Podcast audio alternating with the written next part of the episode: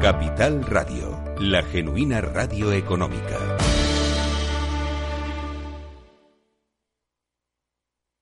Inversión inmobiliaria con Meli Torres.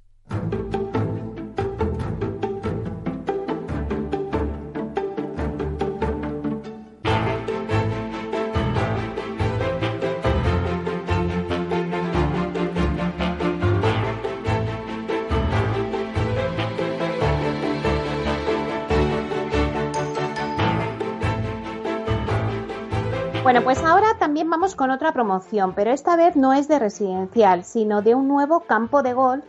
Y os vamos a contar, Inveravante nos presenta su nuevo proyecto que se llama Golf Sat y que es un nuevo desarrollo a través de la sociedad Amatista Gestión de Patrimonio y Suelo en Oleiros, en La Coruña.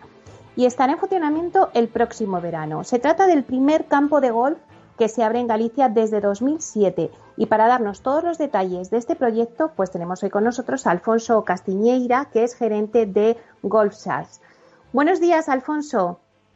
¿Qué tal, Meli? Buenos días, ¿cómo estás? Bueno, pues un placer tenerte aquí con nosotros en Inversión Inmobiliaria para contarnos vuestro proyecto. Eh, bueno, eh, ¿qué proyecto? Mm, la verdad es que es muy interesante, puesto que además decíamos al principio que no había, desde 2007 creo recordar que he dicho, que se trata del primer campo de golf que se abre en Galicia. Correcto, sí. Eh, es, eh, es, un proyecto, vamos, un, club eh, deportivo social que está ubicado en Oleiros, a 15 minutos de La Coruña.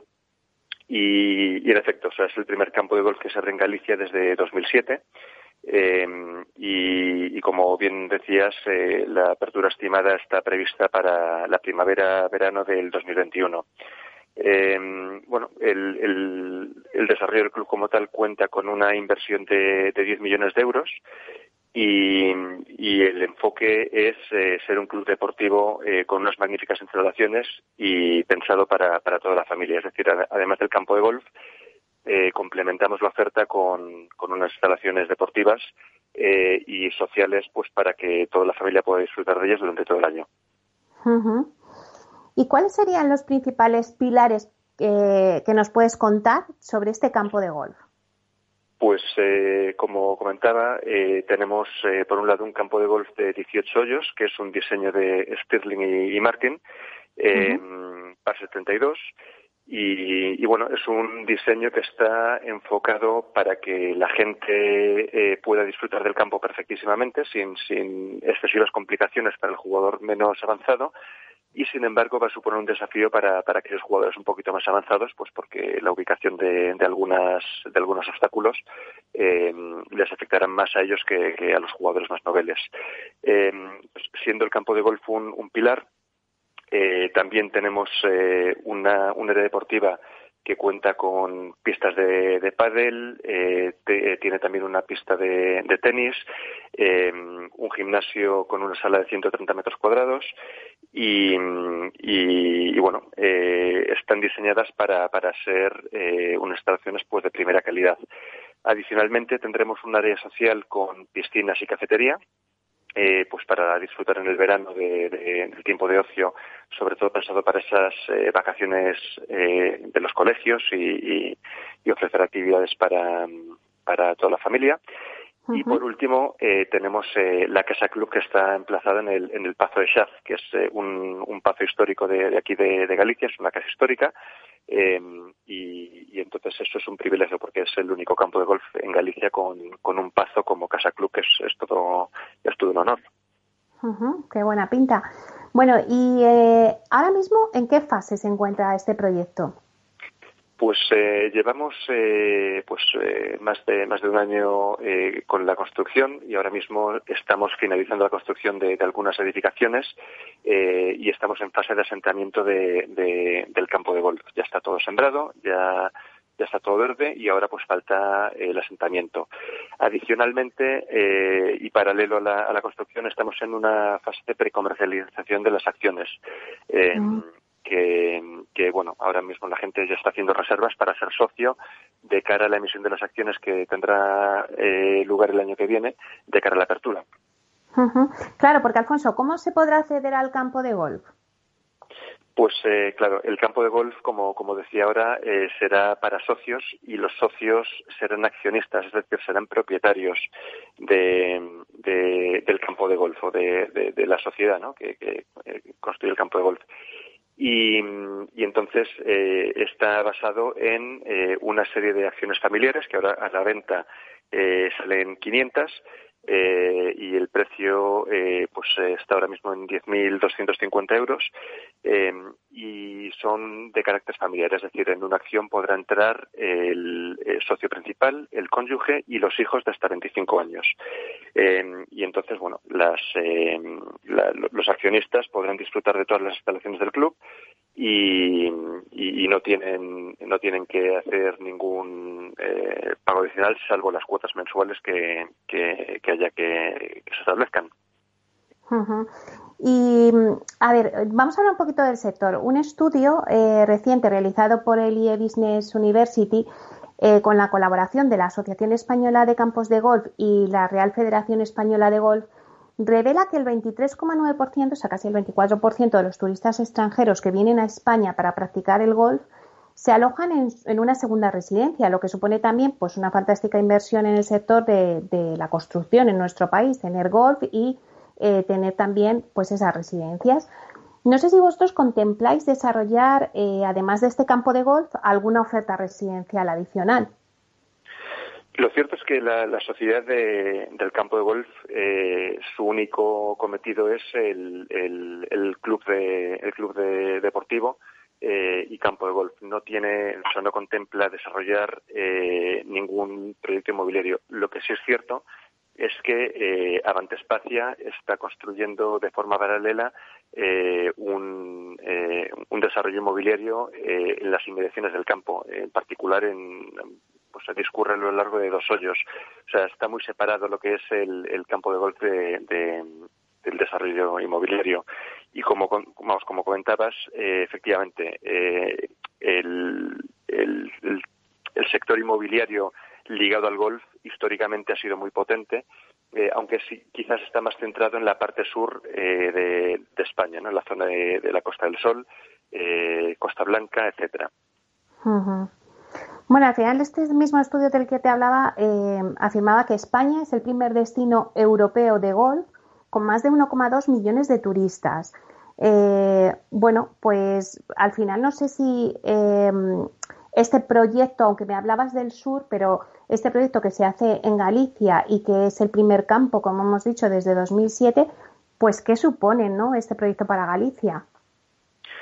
Vamos a ver, el campo de golf, eh, como comentaba antes, está pensado para, los socios eh, accionistas, no tanto enfocado al turismo. Para el golf como tal en Galicia es, eh, es una noticia muy importante porque, como comentábamos antes, es la primera apertura desde el año 2007 de un campo de golf.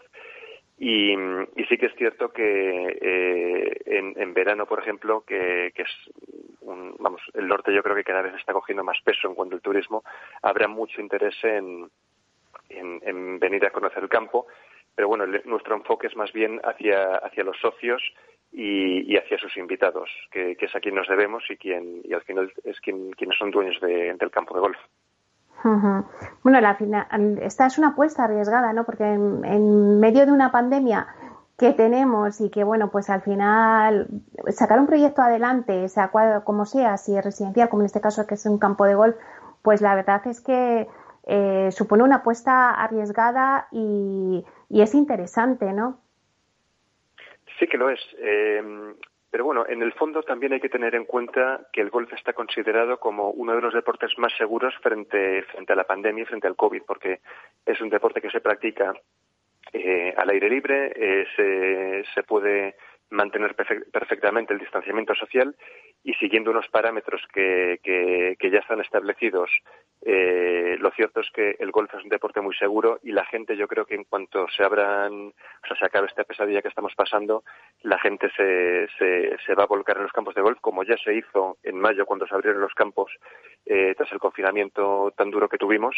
Eh, y, yo creo que, vamos, soy muy optimista de cara, de cara a este proyecto porque la gente, yo creo que está valorando mucho más las actividades al exterior y, yo creo que nosotros vamos a ser un, eh, un, una, una pieza importante del puzzle para que la gente pues eh, disfrute del ocio al aire libre y de todas las actividades que vamos a ofrecer. Bueno, pues muchísimas gracias, Alfonso. La verdad es un proyecto muy bonito. Yo creo que, siempre un campo de golf pues es algo importante en España, que hemos dicho que, la verdad es que tiene eh, muy potenciada esa industria. Así que os deseo muchísima suerte, eh, que bueno, ya eh, para primavera, yo creo que decías que del 2021, ¿no? Que lo tendríamos ya para poderlo visitar y ya totalmente operativo. Correcto, nada, eh, gracias a nosotros. Eh, nosotros, eh, aunque el campo en primavera, ya estamos organizando visitas con, potenciales clientes, eh, o sea que está perfectamente posible. Y, nada, estamos encantados de recibir a la gente. Ah, muy bien, o sea que, quien nos esté escuchando y esté interesado ¿no? en poder hacer acceder al, a ver el campo, ya pueden tener toda la información, ¿no? ¿Dónde se tienen que dirigir? Pues se pueden dirigir perfectamente a, la a nuestra página web, que es eh, shaz.golf, x-a-z.golf, eh, y ahí, pues, con los datos de contacto, nosotros mismos nos ponemos en contacto con, los interesados y concertamos las visitas y, ofrecemos toda la información necesaria. Bueno, pues muchísimas gracias. Ahí os dejamos la información y, y, bueno, pues ya nos iréis contando poco a poco cómo va evolucionando el proyecto. Muchas gracias, Alfonso Castiñeira, por estar aquí, gerente de Goldshaf, y contarnos este proyecto. Gracias a ti, Meli. Buenos días. Un abrazo. Hasta pronto.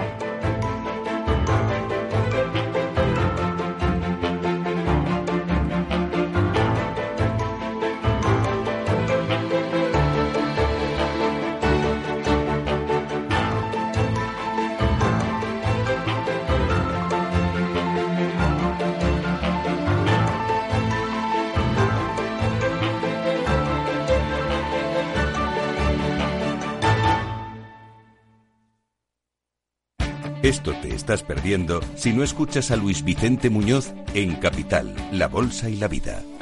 La economía española eh, sorprende, sorprende siempre para, para, para bien en los momentos más, más difíciles. Este, este es un momento de una extrema complejidad. Eh, lo que, les diría es, eh, tenemos una economía que es competitiva gracias a las reformas que se hicieron en su momento. Yo creo, estoy convencido que la economía española pues se votará y volverá a generar empleo con intensidad y volveremos a crecer por encima de la media.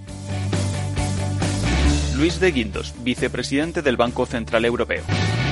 No te confundas. Capital, la bolsa y la vida con Luis Vicente Muñoz, el original.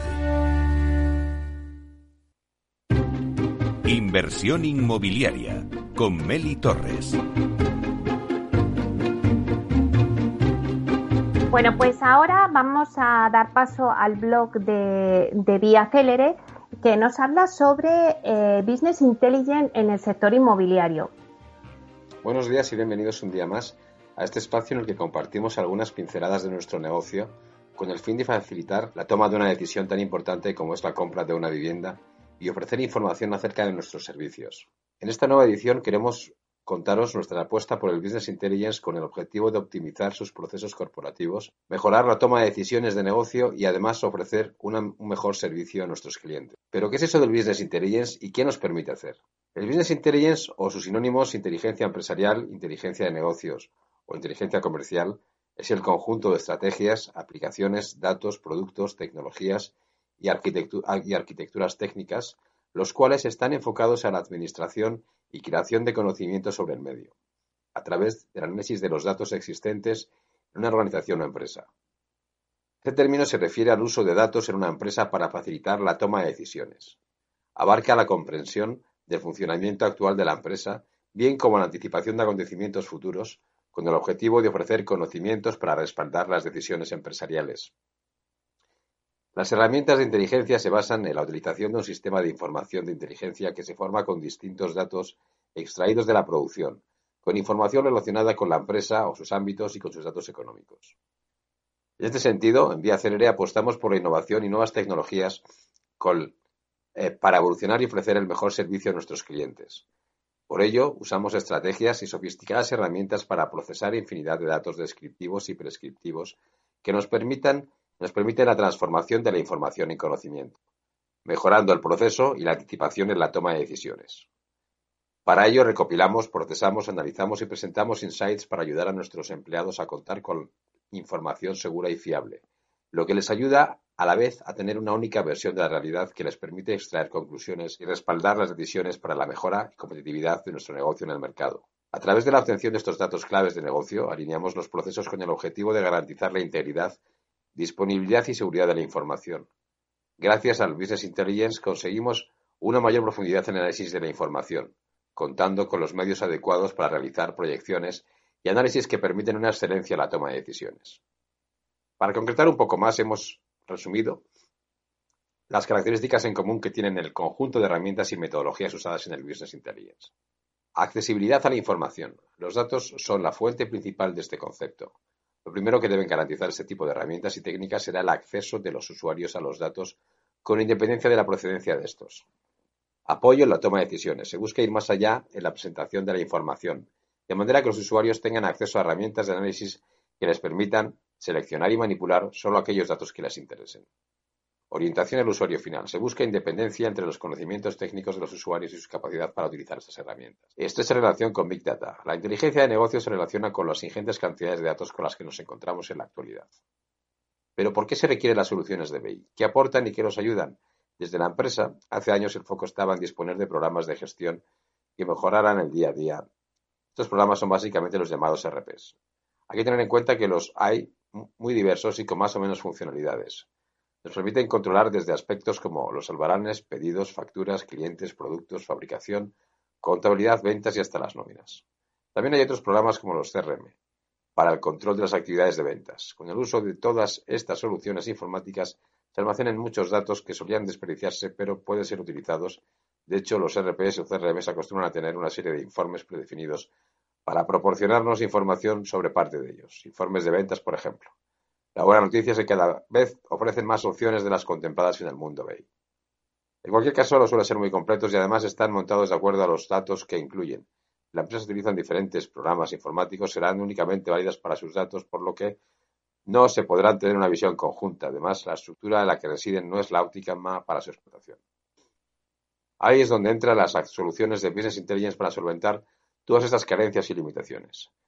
También nos gustaría contaros un poco de su historia y evolución. Lo primero que debemos aclarar es que, contrario a lo que parece, el término Business Intelligence no es tan reciente, y aunque su evolución muy seguramente superó las expectativas que se tenían en su origen, lo cierto es que es un concepto del que se ha hablado directa o indirectamente desde hace 59 años.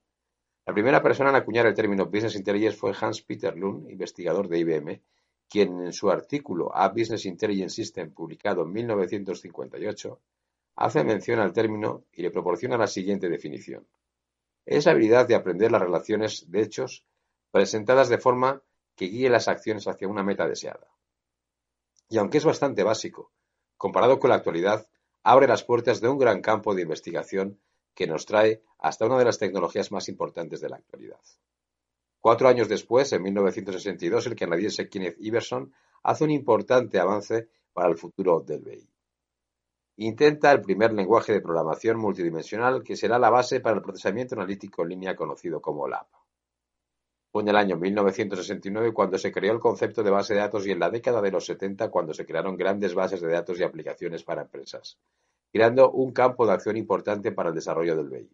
En ese entonces, estas bases de datos permitían realizar acceso a la información almacenada en la base de datos. Sin embargo, la eficacia en la realización de estas bases era, era de muy baja calidad, lenta y de difícil acceso a la información específica. En la siguiente década, durante los 80, hay un avance gracias al reporting y la creación del concepto de Data Warehouse. Aunque existían potentes sistemas de bases de datos, no había aplicaciones que lograran realmente facilitar la explotación de la información. Más tarde, en septiembre de 1985, Microsoft lanza en el mercado Excel 1.0 herramienta que se convierte en la más popular y ampliamente utilizada. Después de tantas décadas en el anonimato, llega durante los 90 la década de popularización del Business Intelligence de la mano de Howard Dresner, durante esta década determinante para las tecnologías que ahora disfrutamos, se crearon múltiples aplicaciones de BI que ofrecían acceso a las bases de datos y a la información estructurada generada por las empresas.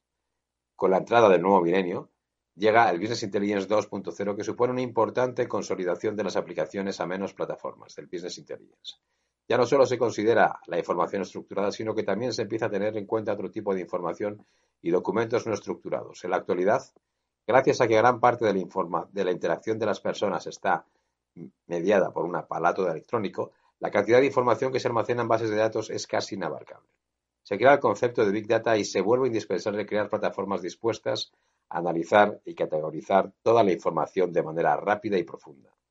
Finalmente, en esta década, por medio del BI, las empresas empezamos a realmente hacer un uso eficaz de la información almacenada a favor de nuestro negocio. Las habilidades competitivas que esta herramienta genera al facilitar reportes y análisis de diferentes aspectos cruciales para la toma de decisiones convierte al Business Intelligence en una herramienta indispensable. En definitiva, gracias a varias soluciones de Business Intelligence, en Vía CRR hemos conseguido disponer en tiempo real de una visión de 360 grados de todas nuestras promociones, tanto desde la perspectiva económica financiera como desde el punto de vista técnico. Desde, de esta forma, nos es posible alinear nuestros objetivos, nuestros recursos con los objetivos y necesidades de las planificaciones de las promociones en todo el territorio nacional desde su lanzamiento hasta su entrega. Bueno, pues hemos escuchado a Eduardo Figueroa, responsable de Business Intelligence en Vía Celere.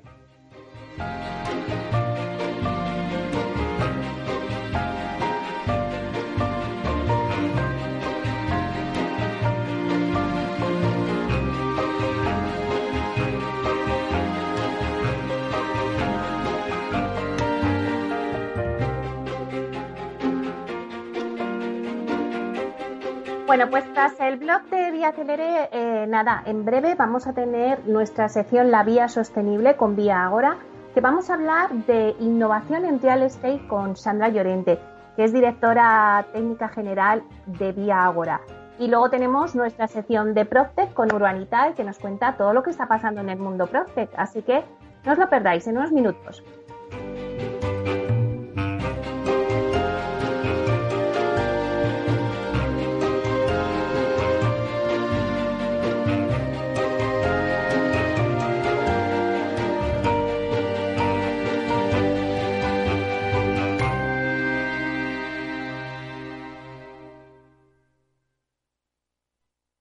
Si no tuvieras beneficios invirtiendo tu dinero, ¿te cobrarías? Nosotros tampoco. Así es el Result Investment de Finanbest. Un modelo de remuneración variable en el que tienes mucho que ganar. Porque solo ganamos si tú ganas primero. O lo que es lo mismo, si no sumamos, no restamos. Finanbest, tú ganas. Capital Radio Madrid, 105.7. Si te gusta la cocina gallega de siempre, en el Mesón Gallego 1 y el Mesón Gallego 2 encontrarás los mejores pescados y mariscos de las costas junto a recetas de la Galicia interior, además de las carnes de Sanabria y los mejores embutidos de Zamora y nuestra terraza. Te esperamos en la calle Muller 35, teléfono 91 579 3623 y en la Plaza de la Remonta 13, teléfono 91 579 0769. Una recomendación del programa gastronómico Mesa y Descanso.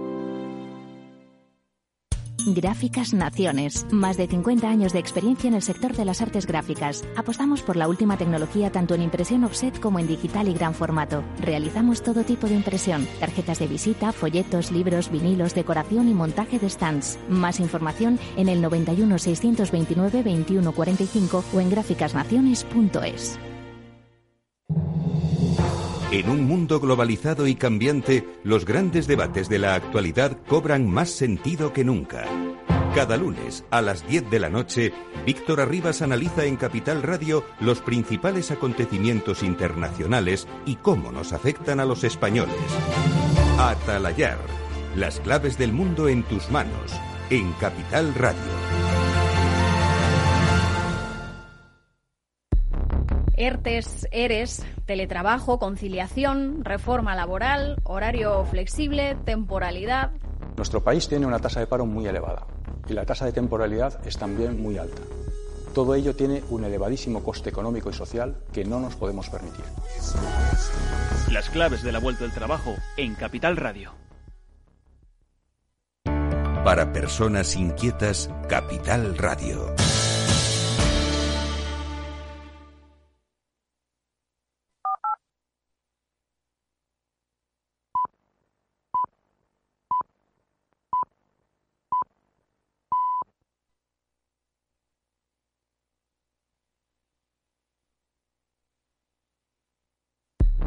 ERTES, ERES, teletrabajo, conciliación, reforma laboral, horario flexible, temporalidad. Nuestro país tiene una tasa de paro muy elevada y la tasa de temporalidad es también muy alta. Todo ello tiene un elevadísimo coste económico y social que no nos podemos permitir. Las claves de la vuelta del trabajo en Capital Radio. En nuestra sección La Vía Sostenible con Vía Ágora os contamos la transformación de la vivienda del futuro enfocada en una construcción sostenible como pilar principal.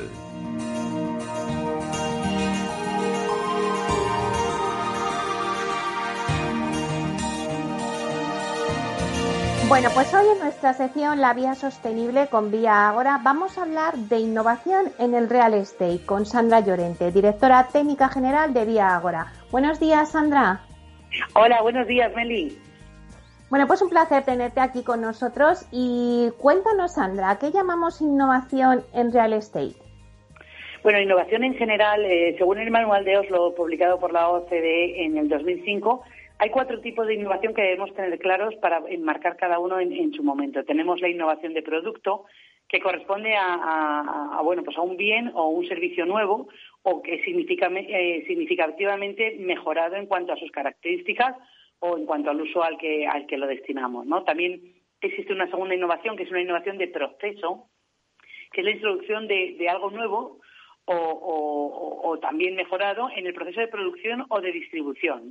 Esto implica mm, cambios significativos en técnicas, materiales o incluso programas eh, informáticos que llevan a cabo estos procesos de fabricación. La tercera innovación que distingue el manual de Oslo es la innovación de mercadotecnia, que consiste en la aplicación de nuevos métodos de comercialización, ¿no? que implique también cambios de diseño, envase de producto, posicionamiento, promoción o incluso su tarificación. Y finalmente tenemos una, una innovación de organización, que es la introducción de nuevos métodos organizativos, ¿no? Eh, tanto en el lugar de trabajo como en las relaciones externas de la empresa. ¿no? Eh, las, las innovaciones de organización pueden tener pues por objetivo mejorar los resultados, reduciendo costes, o mejorar el nivel de satisfacción en el trabajo, eh, haciendo posible el acceso a bienes no comercializados, ¿no? O reduciendo también los costes de suministro. Todas este tipo de innovaciones forman parte del capital intangible de las compañías, ¿no? Pero, pero bueno, lo que hace diferenciar a las compañías eh, eh, que sean competitivas a largo plazo respecto al resto, bueno, pues, pues estos capitales intangibles, ¿no? Que, que a día de hoy, bueno, pues ya representan el, el 30% del total de productos eh, eh, facturados, ¿no? Eh, me gustaría contarte un poco también, Meli, eh, bueno, pues qué es, eh, qué, qué, significa, ¿no? Un activo intangible, no solo en el real estate, sino un poco general, em, porque se basan en que son menos visibles, ¿no? Es algo que no que es interno de la empresa, entonces es más difícil de, de comprender, de, imitar, de, de, sustituir por los competidores, ¿no? O sea, por lo cual es una ventaja competitiva a largo plazo. Eh, tiene mayor atractivo para inversores, eh, mejora la imagen de la empresa, aumenta la competitividad, ayuda a disminuir costes, eh, mejora los ingresos por la comercialización a través de bueno pues de estos de estas innovaciones no a través de licencias y mejora la rentabilidad de las empresas Claro, todas estas innovaciones, Sandra, pues forman parte del capital intangible que me decías de la compañía, pero que además es lo que hace a una compañía ser competitiva a largo plazo y también diferenciarse ¿no? de la competencia. Por tanto, Sandra, hay que distinguir dos tipos de innovaciones en el real estate, ¿no? Sí, efectivamente. O sea, tendríamos que tener en cuenta las empresas que llamamos innovadoras. Mm, tienen, tenemos un primer tipo de empresa que son las que toman ¿no? o, adaptan algún tipo de innovación que ya existe, ¿no? Eh, eh, que, lo ha creado otra compañía y que por tanto, bueno, pues son innovadores, son pioneros realmente en el uso de esa tecnología, ¿no? Los que denominamos early adopters, ¿no? Y que marcan un camino, ¿no? Pero ese camino, si funciona, eh, más pronto que tarde otras empresas lo van a seguir, ¿no? Entonces, aporta, realmente este aporte produce en la compañía, bueno, pues que sea una referencia, que marque tendencia, pero la ventaja competitiva, bueno, pues será moderada, ¿no? Ya que rápidamente, si funciona como he dicho anteriormente, otras compañías utilizarán esa tecnología disponible, ¿no? Y la empresa dueña de la innovación, esa sí que será realmente la que, la que marcará esa ventaja competitiva. Bueno, después, como bien has dicho, hay otras que son las que las que tienen esa cultura de innovación dentro de la compañía, ¿no? Las que generan valor desde dentro, bien porque aumentan los ingresos, el ritmo de ventas, reputación, mayor calidad, o porque reducen los costes, dinero, tiempo, ¿no? O ambas cosas a la vez. Y es verdad que este tipo de innovación es muy difícil de cumplir, ¿no? Porque, bueno, pues el requisito es que a través de una idea novedosa o nunca vista hasta el momento, bueno, pues se puedan cumplir, ¿no? Es un, un camino ciertamente difícil y es de medio o largo plazo, ¿no? Pero es lo que realmente va a hacer que esa compañía sea diferencial y sostenible en el, en el largo plazo, ¿no? Yo creo que es un, un trabajo de fondo que realmente merece la pena. Vamos a tomarle un poco el pulso al sector eh, del sector inmobiliario de la innovación, ¿no? ¿Qué capacidad tienen las empresas inmobiliarias hoy en día para gestionar su propia innovación? Bueno, pues debido a la casuística que conocemos también del sector inmobiliario, que está tan atomizado y con empresas de tamaño muy reducido, bueno, pues la capacidad para, para innovar de estas empresas mm, eh, y de gestionar su propia innovación, pues se ve mermada, ¿no? Eh, por ello, bueno, ahora que tanto hablamos de sistemas colaborativos, de crear hubs tecnológicos, ¿no? Pues es el momento ahora de, bueno, de, que varias empresas se junten, que estén alineadas en, en, la innovación y que tengan objetivos comunes, ¿no? Estamos hablando de promotores, constructores, fabricantes o profesionales del sector, ¿no? Que aportan su visión y que entre todos se puede mover la frontera del conocimiento, transformando nuestro sector en un agente limitador de la sociedad y de, la economía. ¿no? Vamos a hablar de el, ejemplo de la plataforma de industrialización de viviendas, de la que pueden salir convenios, consorcios, eh, subempresas eh, tecnológicas. Eh, bueno, pues es, es, un bueno pues un inicio de lo que puede de lo que podemos llegar a ser. Y por ejemplo, Sandra, eh, cuéntanos un poquito en qué está trabajando Vía Agora en este ámbito de la innovación. Sé que es amplio, pero bueno, cuéntanos un poco unas pinceladas. Bueno, Meli, pues ahora mismo tenemos muchas líneas abiertas. Desde luego, eh, la divulgación, adopción de técnicas y tecnologías emergentes en el mercado, ¿no? Son y la formación son grandes bases para nuestra actividad innovadora. Bueno, además, tenemos varios proyectos de investigación y desarrollo eh, que esperemos que cristalicen en un plazo razonable de tiempo y que son eh, pues, procesos internos de la compañía. Bueno, pues seguro que nos lo vais a ir contando poco a poco, eh, la vía sostenible, todos estos proyectos. Así que muchísimas gracias por estar aquí, Sandra, y por contarnos un poquito y explicarnos, eh, bueno, pues esos procesos de innovación y a qué llamamos, ¿no? Innovación en real estate. Estupendo, Meli. Oye, muchísimas gracias a ti. Muchas gracias, Sandra Llorente, directora técnica general de Vía Ahora. Un placer.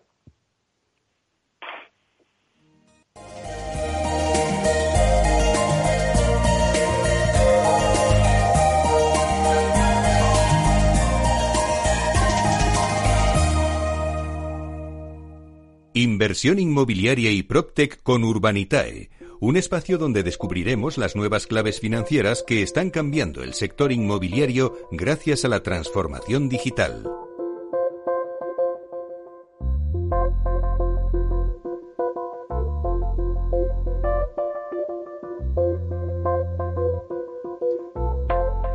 Bueno, en nuestro espacio Inversión Inmobiliaria y Procte con Urbanitae vamos a daros las nuevas claves financieras que están cambiando el sector inmobiliario gracias a la transformación digital. ¿Y quién mejor para contarnos qué se cuece ¿no? en todo este sector que Diego Bestar, que es consejero y fundador de Urbanitae, la plataforma Proctec de financiación participativa autorizada y supervisada por la CNMV? Que se ha posicionado como la plataforma de crowdfunding inmobiliario más valorada en Europa. Buenos días, Diego. Buenos días, Meli. Encantado de estar aquí con vosotros otra vez. Bueno, pues un placer estar eh, con nosotros para que nos cuentes un poco a ver qué está pasando en el mundo Procte, que cada vez va teniendo más relevancia en el sector.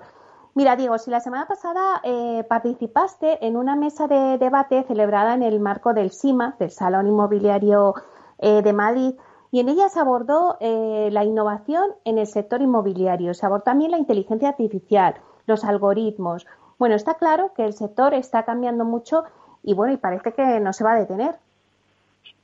Pues sí, tuve el honor de poder participar en el CIMA la semana pasada y además eh, fue la, la, última sesión de, cierre ya para, cerrar el CIMA, eh, titulada Una mirada al futuro y innovaciones que nos van a cambiar la vida y al sector.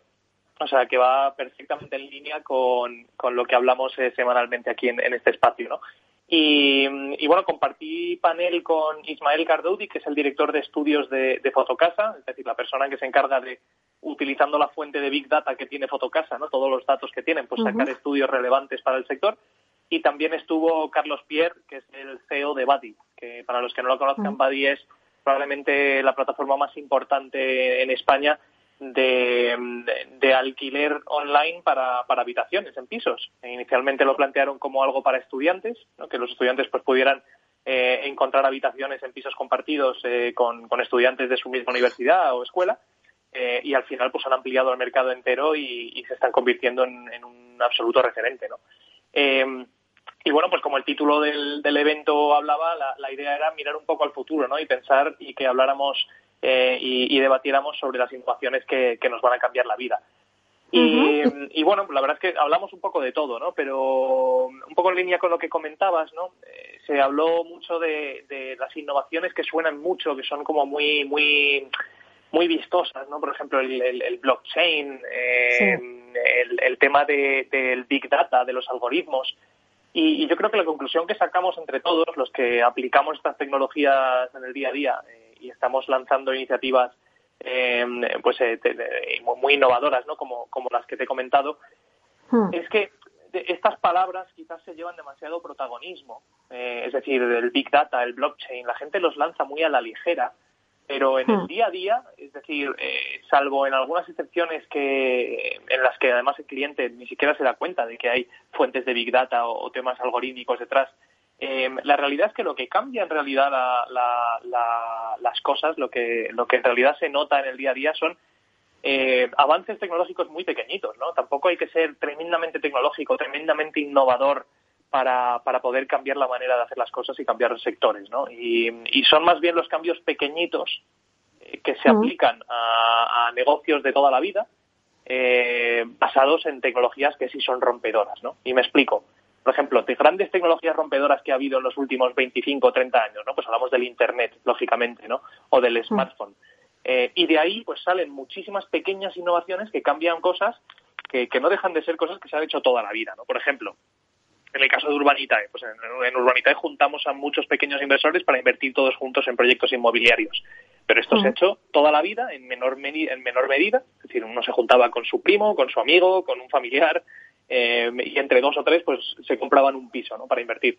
Pues eh, en realidad el modelo de negocio de Urbanitae no es tan, tan, tan novedoso. Es decir, lo único que utiliza el Internet y en vez de hacerlo entre dos amigos, pues se hace entre 1.500 inversores. ¿no? Eh, y nos hemos dado cuenta, y hablando con tanto con Ismael como con Carlos, que, en realidad las grandes innovaciones del sector y los nuevos modelos de negocio parten de, únicamente utilizar tecnologías base para, para poder darle un, un pequeño un pequeño ángulo distinto a, modelos de negocio que llevan ahí toda la vida, ¿no? Eh, aparte hablamos también del tema de los algoritmos, ¿no? Hubo una pregunta muy interesante que además se, planteó al, público de, en el futuro eh, si el algoritmo va a ser todopoderoso o, o el factor humano todavía va a ser eh, importante. Y curiosamente la mayor parte de, de los que respondieron pensaban que el algoritmo iba a ganar más peso que el humano en el futuro. Eh, y al final probablemente no, no estén muy, muy desencaminados. Claro, eh, comentabas al principio, ¿no? Innovaciones que nos van a hacer, pues, cambiar la vida en el sector inmobiliario. No sé, danos algún ejemplo de alguna innovación que nos puede cambiar la vida. Bueno, pues desde, y, lo que más me toca a mí directamente, que lo conozco muy de cerca por el caso de, Urbanitae, por ejemplo, pues el, habilitar vías nuevas de financiación para el sector inmobiliario es, es fundamental, ¿no? Y, cambia ah. por completo el mercado. Tenemos en cuenta que España es un país altamente bancarizado eh, y el sector inmobiliario, sobre todo el sector de la promoción inmobiliaria, ha dependido mucho, eh, prácticamente en exclusiva, de la financiación bancaria. Pero bueno, a raíz de, por ejemplo, la última crisis inmobiliaria que hubo Em, y, como se hizo, yo bajo mi punto de vista correctamente, el, apretar un poco las condiciones de financiación, no, no, no financiar el suelo con, con préstamo bancario, etcétera, pues cada vez hay más demanda de capital, ¿no? Y capital hay, pues al final eh, en un país tan bancarizado es, es, muy complicado o ha sido muy complicado encontrar vías de, financiación alternativa. Eh, entonces iniciativas como, como Urbanita ¿no? y el crowdfunding inmobiliario pues la verdad es que son cambiadoras pues, totalmente, ¿no? Que cambian, cambian el sector eh, y, hacen que hayan vías adicionales y además con muchas sinergias, ¿no? De cara a la financiación inmobiliaria.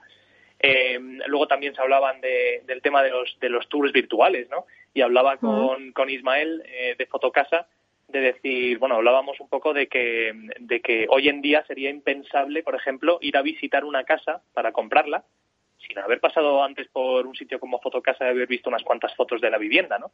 Imaginaros que entráis en Fotocasa y hay un anuncio de la vivienda y ese anuncio no tiene fotos. Pues esto sería impensable. Pues oye, antiguamente es que se hacía así. Tú llamabas por teléfono, hablabas con alguien que te iba a enseñar la casa, ¿no? Eh, y hoy en mm. día, pues si no has visto al menos una foto, no probablemente no vayas ni a verla.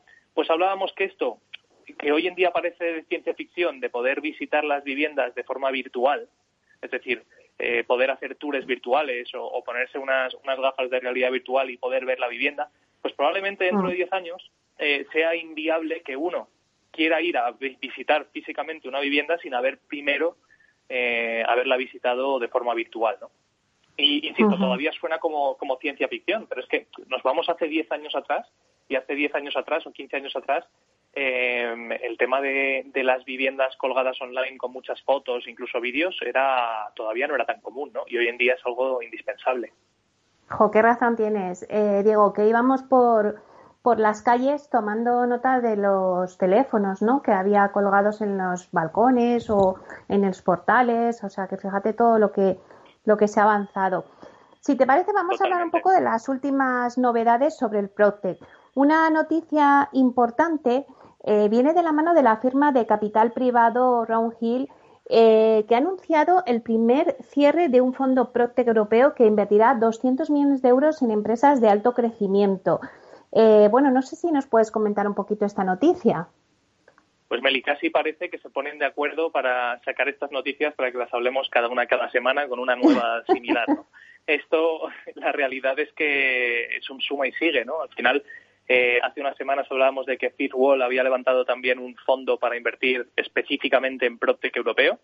Pues aquí tenemos, tenemos más, ¿no? Roundhill ha montado un fondo de 200 millones de euros para invertir en, startups del sector PropTech en Europa.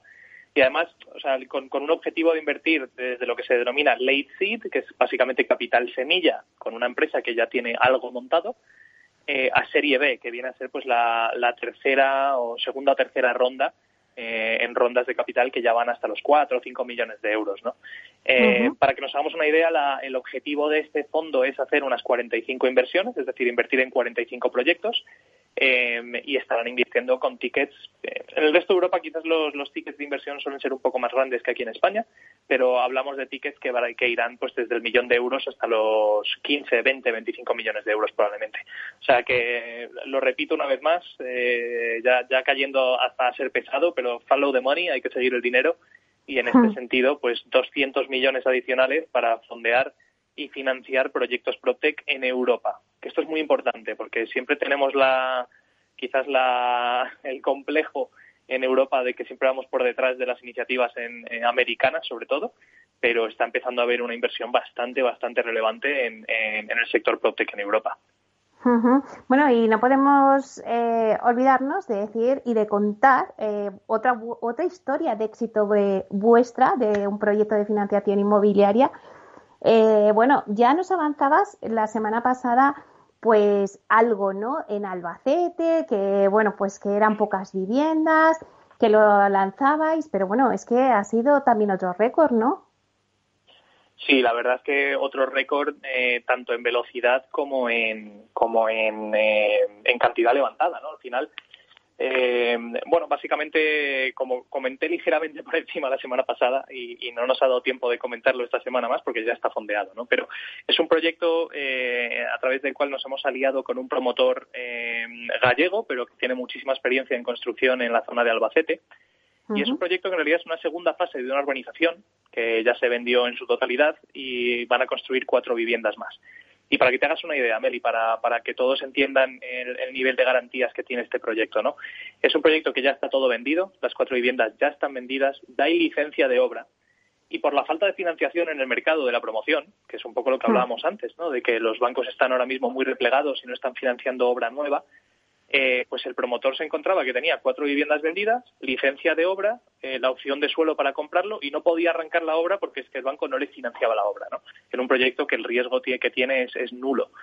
Eh, entonces, bueno, nos hemos aliado con el promotor y hemos subido un ticket de inversión de 400 de 400.000 euros en la plataforma. El promotor va a aportar otros 150 más o menos. Y, y, básicamente es, con ese dinero, llevar a cabo la obra, construir la obra, entregarla en unos 12, 14 meses y, listo. Eh, al final es una rentabilidad que es una rentabilidad muy muy buena, estamos hablando de una rentabilidad del 14 y 20% en un plazo de alrededor de 12 meses y con un riesgo muy muy reducido, ¿no? Pues bueno, al final lo que ocurre y además con las volatilidades que hay en el mercado y, lo que estamos viendo y, el pequeño inversor que no que tiene mucho miedo de la situación actual y de lo que está pasando en bolsa, pues ven este, este tipo de activo y, bueno, pues el apetito inversor está siendo muy elevado. Y como comentas, pues subimos el proyecto a las 10 de la mañana el viernes pasado y antes de la hora de comer, es decir, sobre las 12 y media, una, ya estaba, ya estaba fondeado en su totalidad. Y, habiendo muchos inversores que desgraciadamente se quedaron fuera porque no les dio tiempo a, entrar. O sea que, que bueno, eh, la verdad es que va, todo muy bien y, y, seguimos ahí, seguimos adelante. Pues esta es la realidad que nos estás contando del mercado, que hay proyectos que bueno, pues que tienen su licencia de obra, que, que ya estaban esas viviendas eh, prevendidas y a falta de esa financiación. Así que gracias a, la financiación alternativa y al crowdfunding se están llevando estos proyectos, estos proyectos a cabo. Así que bueno, pues daros la enhorabuena y sobre todo también, eh, bueno, me habéis contado el proyecto este de Albacete que ha ido, bueno, récord total, como un tiro, pero tampoco va nada mal eh, vuestro proyecto de finca cortesín en Málaga, ¿no? Pues mira, el proyecto de Finca Cortesín, la verdad es que se ha acelerado en los últimos días. Es verdad que es un ticket más grande, es decir, son unos casi 900.000 euros, por lo cual sabíamos que este iba a tardar un poco más, pero vamos, está yendo a toda pastilla. En, alrededor de 10 días que lleva abierto ya hemos levantado cerca de medio millón de euros. Y, es verdad que esperamos que, antes de final de diciembre quede cerrado, ¿no? Eh, tenemos commitments de algunos inversores que son un poco más grandes que, van a invertir en él y están pues preparando las cuentas y, todo esto para poder eh, transferir. Y nada, deseando cerrarlo para empezar la obra. La verdad es que los que habéis visto el proyecto habéis visto lo, bonito que es y, bueno, la verdad es que qué decir de Caledonian, ¿no? que es uno de los promotores probablemente, eh, bueno, pues yo creo que es el referente de, la construcción prime en nuestro país y es un lujo poder contar con ellos como, como partners de Urbanitae para este, para este proyecto. Hmm, porque Diego, recuérdanos, eh, antes hablamos de la rentabilidad que se sacaba en Albacete, pero la rentabilidad aquí en este proyecto de Finca Cortesín, ¿cuál sería? Sí. Pues mira, el, plazo estimado de este proyecto, eh, hemos sido muy conservadores. En Urbanita siempre somos muy, muy conservadores a la hora de poner números. Preferimos pecar de, poner un número a la baja que, que de lo contrario. ¿no? Em, el plazo de inversión para este proyecto estará entre los 26 y los 28 meses, más o menos, que es lo que tardarán en construir una, la, casa completa y, entregarla. Y, bueno, la rentabilidad estimada, nosotros hemos calculado, siendo muy, muy conservadores, alrededor del 31% en ese plazo. El promotor está confiado y casi, vamos, el, otro día en un webinar que tuvimos con nuestros inversores nos, nos dio un pequeño tirón de orejas y dijo que habíamos pecado de ser demasiado conservadores. El promotor sí que espera una rentabilidad probablemente que ronde el 50% en ese mismo plazo. Eh, y, bueno, pues es cuestión de, la idea es empezar la, construcción, ya tiene la, el, suelo ya está en propiedad, ya tiene licencia de obra y la idea es empezar la construcción para que bueno pues los visitantes de Finca Cortesín, que como sabemos son un público muy muy exclusivo y de un alto standing económico, cuando empiecen a ver la obra y vean la estructura, pues que se, se interesen por, por la vivienda y la, y la puedan adquirir mientras estamos construyendo. Eh, así que, bueno, la verdad es que eh, es una rentabilidad muy, muy buena. Eh, los riesgos son pequeños, es decir, la construcción ya está lista para empezar, ya tenemos el suelo, ya tenemos licencia, está todo muy rodado ya para, para arrancar. Bueno, pues ahí queda, hay que darse prisa porque vemos que luego vuela. eh, para los oyentes que nos estén escuchando. Nada, nos quedan ya dos minutos, eh, Diego, pero sí que eh, mi pregunta obligada, porque veo que, que tienes un montón de proyectos, danos alguna pincelada de otro proyecto. Pues mira, poco te puedo contar ahora mismo, Meli, porque tenemos varios encima de la mesa. Lo que sí te puedo decir es que estamos preparando un proyecto para dentro de poco, ahora en diciembre, de la tipología que más le gusta a nuestros inversores. O sea que yo creo que en este proyecto que, espero poder sacar en los próximos 10, 15 días más o menos, cuando esté listo, eh, probablemente rompamos un nuevo récord. No sé si los sistemas de tecnología aguantarán la velocidad de la inversión, pero deberían, ¿no? Para eso están diseñados. O sea que eh, espero que en una o dos semanitas podamos estar hablando y dando algo más de detalles, pero es probable que este, este próximo proyecto se financie en, pocos minutos. Yo creo que, eh, siguiendo un poco la línea de lo que hemos hecho nosotros, este posiblemente se financie en menos de 10 minutos. O sea que te contaré en cuanto tenga datos, pero aún, aún no podemos. Bueno, dime, ¿está en Madrid o dónde está? Para saber así... Está, está en Madrid, está en Madrid, dentro de la M30. Bueno, bueno, pues ya estamos eh, ansiosos de que nos des más, más novedades sobre este proyecto. Vais a acabar el año fenomenal, Diego, así que mm, solamente puedo deciros muchísimas gracias por contarnos todos estos proyectos y por darnos esta radiografía del sector y de lo que se cuece en el Procte, que nos es muy útil y sobre todo al inversor que nos está escuchando, la verdad es que tiene una información muy completa. Así que muchísimas gracias, Diego. Gracias a ti, Meli. Buen día. Buen, venga, hasta pronto. Diego Bestar, consejero delegado y fundador de Urbanitae.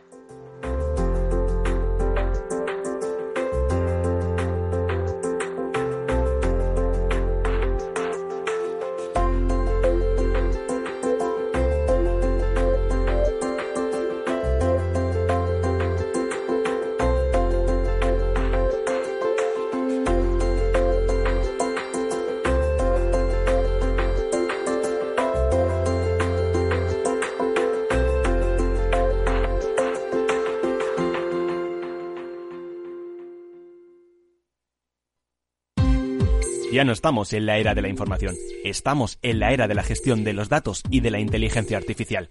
El tratamiento inteligente de estos datos proporciona un valor enorme a las empresas en sus procesos de negocio. En Piper Lab ayudamos a nuestros clientes a tomar decisiones de negocio basadas en datos. Escúchanos todos los lunes a las 10 y media de la mañana en el espacio de Big Data de Capital, la Bolsa y la Vida. Todos los lunes de 11 a 12 de la mañana en Capital Radio tienes una cita con Rock and Talent. Un programa diferente que combina el talento con las canciones de rock más inspiradoras. De la mano de Paloma Orozco conocerás gente emprendedora, las startups más novedosas y las ideas más originales del mundo de la gestión. Rock and Talent. Los lunes nunca fueron tan sorprendentes.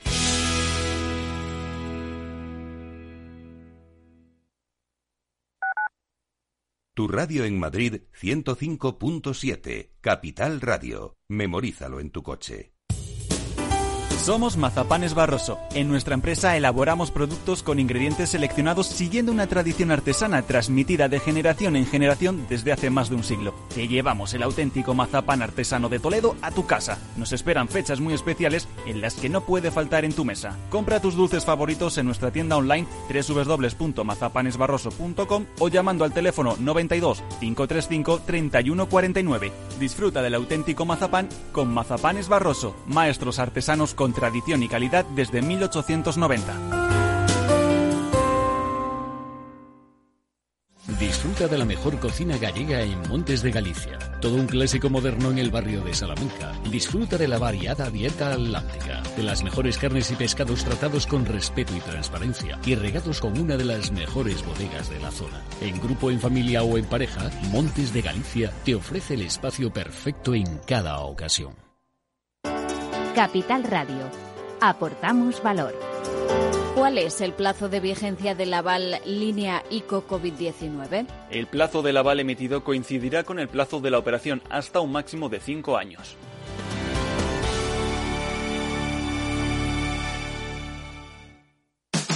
Hablar de mentoring es... Mercedes Sancho, mentora. Hablar de mentoring es hablar de escuchar para entender y de conversar para crecer en un diálogo que enriquece a las personas, que enriquece a la organización y por lo tanto al negocio. un programa de radio realizado en colaboración con la red de mentoring de España, todos los lunes a las 10 de la mañana en Capital, La Bolsa y la Vida, con Luis Vicente Muñoz y Julio Rodríguez. Puedes escuchar las mejores experiencias de mentoring en podcast. Decenas de personas las comparten contigo en la web de Capital Radio.